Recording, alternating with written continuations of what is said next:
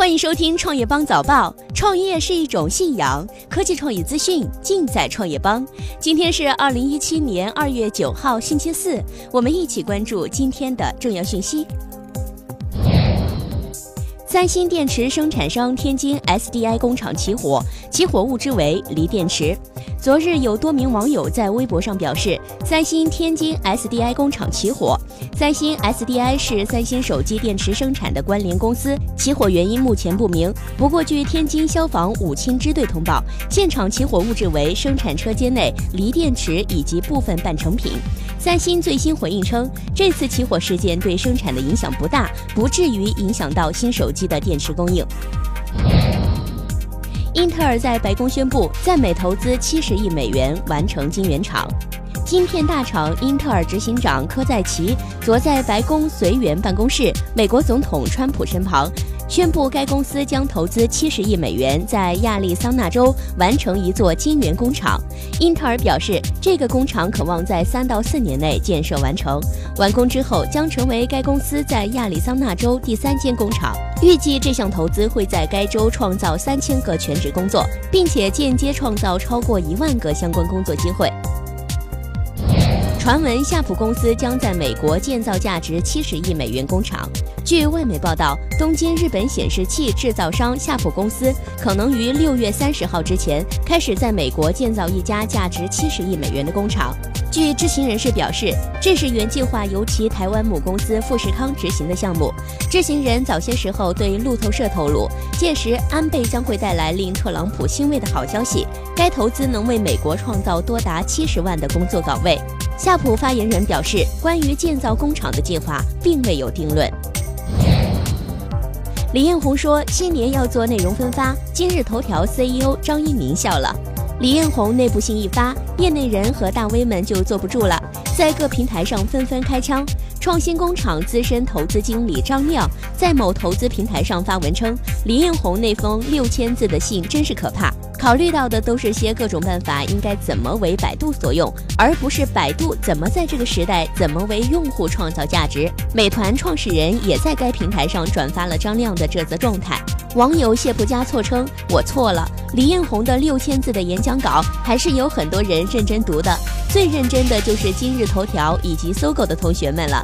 张一鸣给该条朋友圈留言，发了个偷笑的表情。首汽约车拿下首张北京市网约车平台经营许可证。原汽车之家 CFO 钟义奇已于去年十一月出任快手 CFO。传苹果将推出 AR 眼镜，或与 iPhone 八一同发布。上个月，有著名科技博主爆料，苹果正在与光学元件制造商卡尔蔡司合作，开发一款 AR 眼镜。他的消息源来自于苹果最高层。据悉，这款 AR 眼镜很可能会与新一代 iPhone 八一同发布，而发布会本身也将会是苹果新总部大楼的揭幕式。不过呢，他也指出，这款设备仍有可能到明年才会发布。二零一七款 iPhone 八最新消息，价值超一千美元。据外媒报道，苹果二零一七年 iPhone 将配备更高端的零件，将采用全新的设计。这些变化意味着设备的价格也将超过一千美元。传言称，二零一七年全新 iPhone 被称为 iPhone 八，设备将配备 OLED 显示屏，这种显示屏要比传统的 LCD 显示屏贵得多。iPhone 八的其他功能改进包括运行内存增加、支持无线充电，这些功能都是提高售价的原因。目前呢，二百五十六 GB 版本的 iPhone 七 Plus 售价为九百六十九美元，而 iPhone 八的价格超过了一千美元也是很轻松的事情。苹果独占全球智能手机利润百分之九十二，三星只有百分之九。外媒本周二公布报道称，二零一六年四季度苹果智能手机销量在全球所占份额约为百分之十八，但是它所获得的利润却占了整个产业的百分之九十二。四季度全球六家主要智能手机制造商有四家盈利，分别是苹果、黑莓、三星和索尼。三星占了智能手机产业利润的百分之九，索尼只有百分之一，黑莓连百分之一都不到。四季度还有一些企业亏损，比如说微软和 LG 电子。Papi 酱要当编剧了。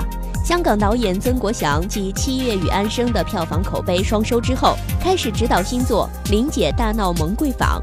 目前该片的主演阵容曝光，除了吴君如之外，还有张译和焦俊艳参演。另外一个令人关注的是，该片的编剧是江一磊，即知名网红 Papi 酱。